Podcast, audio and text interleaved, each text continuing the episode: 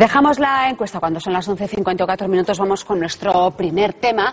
Más que del futuro, vamos a hablar ahora de dos épocas, en realidad de dos épocas de nuestra historia marcadas por grandes cambios y transformaciones y también por las diferencias entre las clases sociales. Concretamente, vamos a hablar de los últimos 20 años del siglo XIX, que son los que aborda el libro de Chufo Llorens que tenemos aquí, La Ley de los justos y de los locos años 20 en los que se inspira también la novela de José Vales Cabaret Biarritz, ganadora, por cierto, del Premio Nadal 2015. Chufo Llorens, José Vales, buenas tardes y bienvenidas al, al programa. Buenas tardes. Bueno, cuando un autor escribe una novela histórica y recrea escenarios, recrea formas de vida del pasado, lo hace por un deseo de evocar ese pasado o porque literariamente el presente no es lo suficientemente atractivo? ¿Por qué miramos atrás? En mi caso, como novelista, eh, debo reconocer que soy escapista sin remedio. Eh, el mundo actual, la sociedad actual no, no, me interesa especialmente como motivo literario y eh, en la novela anterior ya escapé al mundo del romanticismo más eh, clásico y, en esta ocasión eh, he buscado los alegres años 20, eh, la pasión por vivir de esos años. Es cierto que solamente un, un fragmento de la población, pero ese fragmento de la población que tenía una pasión por vivir, mm, desde luego fomentó esa alegría en, en, eh, en toda la sociedad europea y en toda la sociedad americana. Y eh, bueno, eh, me gusta y ahí, ahí he ido. ¿El señor Llorens también es escapista? Yo soy un amante de la historia y como tal busco un fragmento donde hayan pasado muchas cosas. Entonces, la historia grande la sabe todo el mundo. Es decir, yo siempre digo que, que Cortés descubrió México, cuando conquistó México, lo sabe todo el mundo. Sin embargo, no sabe que tenía que haberse ido a México un año antes, pero se cayó de un balcón en Badajoz yendo a acostarse con la mujer de un notario y se rompió un pie. Y por eso tardó un año en ir. La pequeña historia, la anécdota es lo que enriquece, como decía Dumas. Yo cuelgo los personajes de mi historia en la anécdota. Entonces yo busqué un, fragmento, un trozo de historia mm, no muy trillado, donde pasaron muchas cosas, donde la sociedad era tremendamente polarizada entre ricos y pobres y en que mm, se montó un, un, cirio muy, muy, muy importante a nivel de atentados, a nivel de bombas y a nivel de pérdida de Cuba. En ese fragmento de esos años que van del 88 final de Exposición Universal Primera a pérdida de Cuba es donde yo sitúo mi historia. Le ha salido un buen tomo, ¿eh? Sí, ha salido un buen tomo que además, además faltan 300 páginas. O sea, tenía 300 páginas más, pero ya no cabían. Y entonces, de acuerdo con mi editora, fui purgando el libro y dejándolo como está ahora, que me parece más, más eh, claro para el lector. Pero realmente tenía 300 páginas más, porque cuando te metes en un tema así, el tema no se acaba. sigue, se acaba. sigue siempre. Es curioso. Vayamos precisamente a finales del siglo XIX. ¿Cómo es esa nueva Barcelona que se transforma con la exposición de 1888 y que uno de los personajes de su, de su libro define, al igual que un día hiciera Eduardo Mendoza, como la ciudad de los prodigios? Evidentemente, es una ciudad de 500.000 habitantes que vienen a visitarla dos millones y medio. Para preparar esta visita de otras regiones de España acuden gente a trabajar en esa exposición universal, que entre otras cosas, por ejemplo, se hizo un hotel de 2.000 plazas en 70 días, eh, que luego se derribó cuando acabó la exposición. En ese momento de trabajo inmenso que va del Arco de Triunfo a Colón, eh, trabajaron miles de personas que cuando acaba la exposición quedan en absoluto paro y desamparo, porque además la época industrial ha avanzado y al avanzar la época industrial lo que era un telar que manejaban cuatro lo maneja uno. Hay más paro hay más gente en la calle y para más Inri se derriba la vía Layetana para abrir al mar y se tiran abajo 12.000 casas. Entonces, eh, las barriadas, barracas en Monjuí, barracas en Somorrostro, grutas, y la gente se pone donde puede. Tramos brutales de trabajo en las fábricas y un clima social, llegaban a testa Barcelona y un clima social tremendo que hace que las pobres gentes que no tienen qué comer tengan que ponerse al servicio del anarquismo y es la época de las bombas. Liceo, Casa eh, Fomento de Obras, eh, Capitán General Día de Corpus, y en ese clima tremendo además además perdemos Cuba. Eso monta un escenario para la novela que creo que es brutal. Le damos, le damos la razón. Saltamos a, Biarritz, al Biarritz de los años 20. Eh, José, en este caso eh, se sirve de la indagación de un posible crimen para describirnos una sociedad en constante efervescencia. Y uno de los personajes del libro le dice a otro, a una ciudad como Biarritz le sientan fatal los muertos, porque aquí lo que se celebra es la vida. Sí, eh, mm, eso guarda mucha relación con, eh, con la historia mm, vista también con un poco de perspectiva. La época llamada Belle Époque era una época mm, llamada de paz, de tranquilidad en el contexto europeo, me, me refiero. Y eh, donde empiezan a surgir nuevas tecnologías, eh, el automóvil, la bicicleta, eh, la afición por el deporte, etc. Y de repente sucede esa quiebra espantosa de la Primera Guerra Mundial, con el aderezo además de, la, de lo que se llamó la gripe española.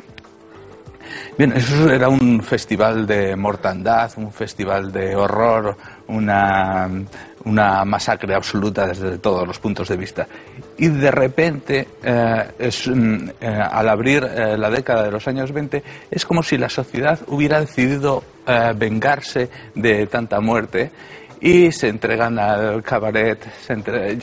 Mm, eh, repito que en, determinada, en determinado fragmento de la población. Eh, Los pudientes, en concreto. Exactamente. Pero también eh, cuando la sociedad está en efervescencia, toda la sociedad participa en, en, algún, en algún caso de, de este de esta alegría. Bueno, y se mm, deciden beberse todo el champán que había en las bodegas eh, francesas, eh, se, em, em, se visten con la ropa de Coco Chanel, eh, eliminan para siempre los corsés, en fin, hay muchos detalles que las mujeres pilotan automóviles, intentan em, pilotar aviones, juegan al tenis, juegan al golf, en fin, eh, es el, deporte que ya habían practicado un poco antes en, la Belle Époque. Es una época de 10 años escasa. Eso va a decir, duró poco, ¿no? 10 años escasa porque eh, en, el 29 eh, se hunde la bolsa americana, no solamente afecta a América, afecta también a Europa. y después las grandes revoluciones europeas una de las cuales eh, desemboca en la Guerra de España y en la Segunda Guerra Mundial. Y tenemos como una especie de, paréntesis asombroso en, los años 20 y de eso trata eh, la novela. Intentando comprender ese contexto, ¿no? Los felices años 20 o los locos años 20 es una época de euforia, de ganas de vivir, de cambios. ¿Son de alguna forma una recuperación de la llamada Belle Époque, de esa forma de entender la vida surgida a finales del 19, en especial en, en París. Sí, eh, Stefan Zweig lo, eh, eh, Miraban hacia, hacia, París. Sí, miraban hacia París, pero también hacia otros lugares donde, en donde se concentraban las ciudades balnearias, donde se concentraban las cabezas coronadas y la nobleza, y donde ellos impulsaban la fiesta y el jolgorio a todos los niveles y mm, casi de un modo desbocado. Estaba Brighton, estaba Deauville, estaba Biarritz, estaba San Sebastián, aunque Primo de Rivera prohibió el juego del casino eh, en el 23 y luego definitivamente en 1925. Eh, estaba Niza, estaba Mónaco, estaba Capri, donde se refugiaba eh, la homosexualidad europea. Y sí, era una recuperación de la Belle Époque, porque en la Belle Époque se había intuido esa paz de la que hablaba eh, Stefan Zweig en, el mundo de ayer. Eh, y, yo creo que Hemingway también lo cita en algún caso, y Benson y otros autores, sí, es tal y como lo dices. El señor Lorenz en su historia parece una eh, revolución industrial, un, un anarquismo, la lucha de clases. Uno de los episodios eh, que simboliza esta lucha es la bomba lanzada, antes la ha citado, la bomba lanzada contra el icono de la burguesía catalana, el Gran Teatre del Liceu, el 7 de noviembre de 1893. Cuéntenos, de la forma que usted, que usted lo hace, aquel episodio. Fue un episodio terrible, una venganza um, por la muerte de José Parás, que era el, anarquista que tiró la bomba a Martínez Campos. Entonces eh, Santiago Salvador eh, se introduce en el liceo con dos bombas Orsini y, eh, aprovechando la operaría del motel, tira la primera bomba, que es una matanza tremenda. La segunda bomba no estalló, porque la persona donde le cayó la, la, bomba en la falda ya estaba muerta y eh, aquello fue una, una, catástrofe.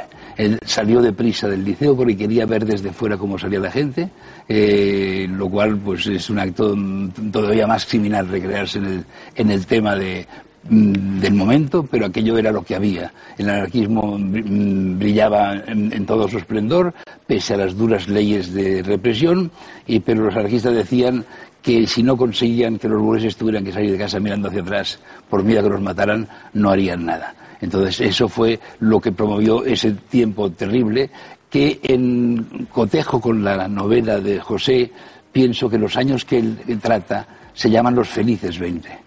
Entonces, ¿qué ocurría? Ocurría que España fue neutral en la guerra del 14 al 18.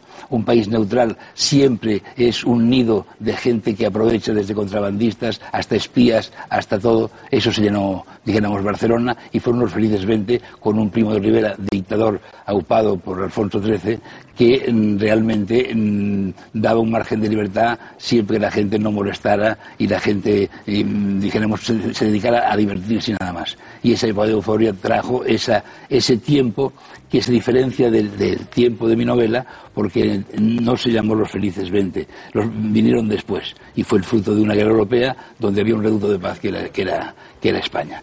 En la ley de los justos ese tiempo no está y los pobres soldaditos que venían de Cuba procuraban esconderlos porque la miseria y el desprestigio de aquella, de aquella guerra con los cerdos americanos no tenía que ser enseñada la gente vivía con los ojos cerrados, no queriendo ver lo que ocurría, y entonces Barcelona fue un contexto mm, de agrupación, de terrorismo, de anarquismo, y, de la gente que quería tomarse la justicia por su mano, mm, que fue tremendo, y por lo tanto la represión fue tremenda. Ahí hay una familia de ricos burgueses catalanes con intereses en Cuba, que es el nexo de una de las dos, las dos orillas, y, y, y una historia de amor muy bonita, creo yo, que, eh, que eh, tendrá, tiene el lector en, en, las cosas hasta el final, que es de lo que se trata. Que es de lo que se trata, claro. Después hablaremos de, de la pérdida de las colonias españolas, pero me gustaría saber, José, um, por qué la Isabel Poc escoge las orillas del Cantábrico como Biarritz y San Sebastián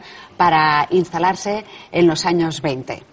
¿Qué, ¿Qué, significan esas dos ciudades? Tenemos muy claro lo que significa Barcelona, pero... Pues curiosamente, eh, Biarritz fue un, un, sustituto de San Sebastián, porque eh, eh, Biarritz en la Primera Guerra Mundial, bueno, todos los grandes hoteles, el Hotel de Inglaterra, eh, Hotel du Palais, en fin, los grandes hoteles y las eh, imponentes villas que hay en Biarritz se convirtieron en, en hospitales para, para, los soldados franceses.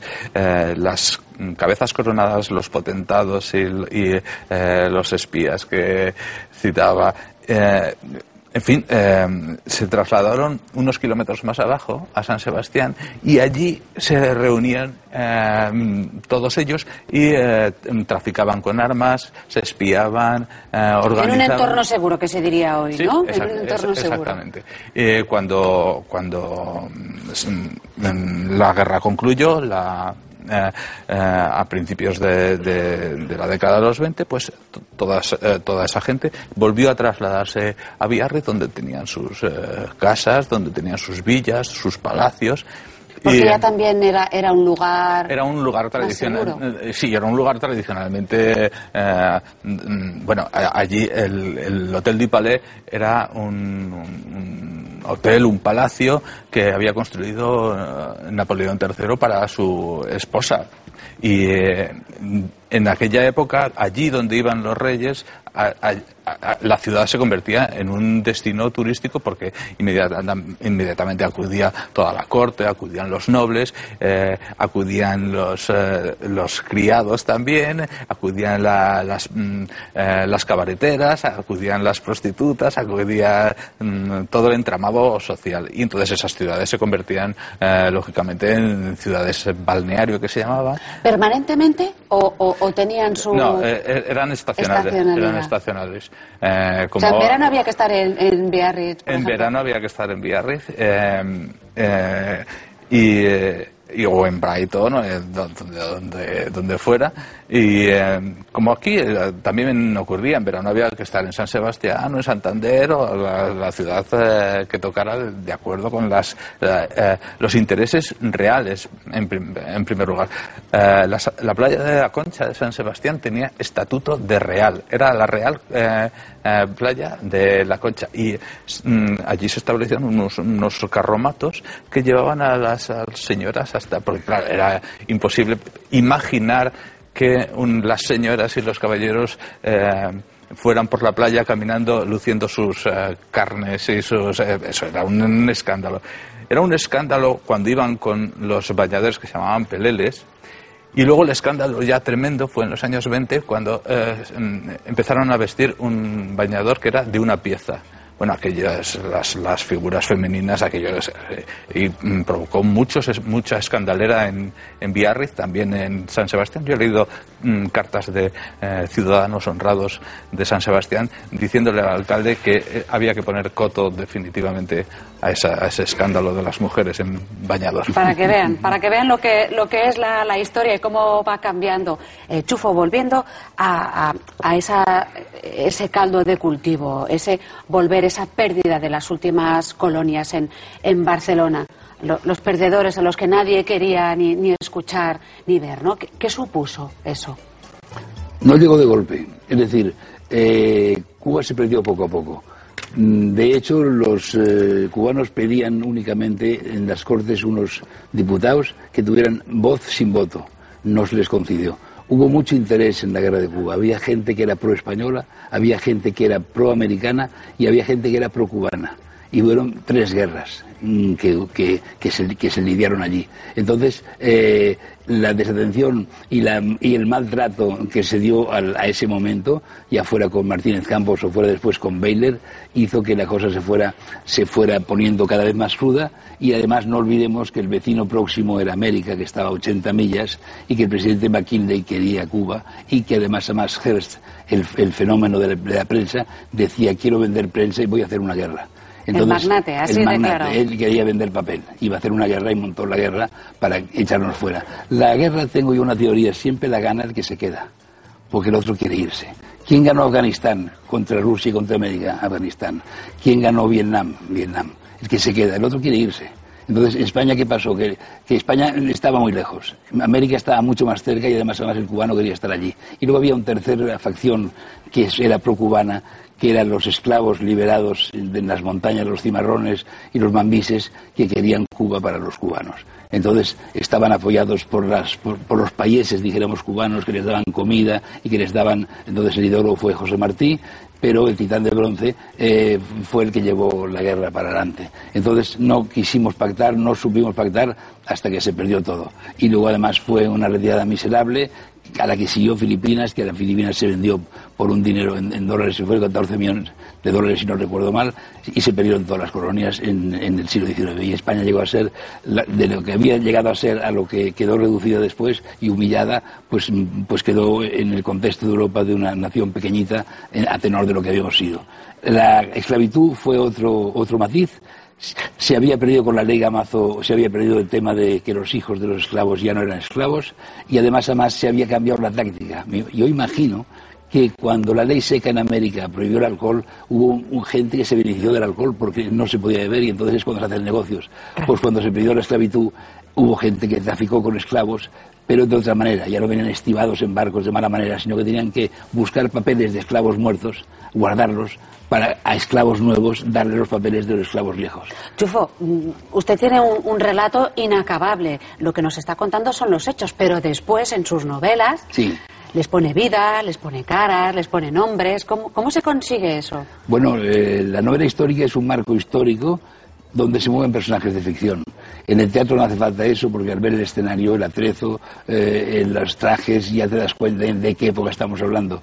Pero en la novela si no sitúas y haces una composición de lugar para que el lector se sitúe, no consigues que la gente entienda la época. Yo pretendo que el lector de, mi novela entienda que está en ese siglo, que viva con la angustia de los personajes que tenían miedo a las bombas y que viva con la angustia de los personajes que no tenían comida y ese es el, truco, creo, de la, novela histórica.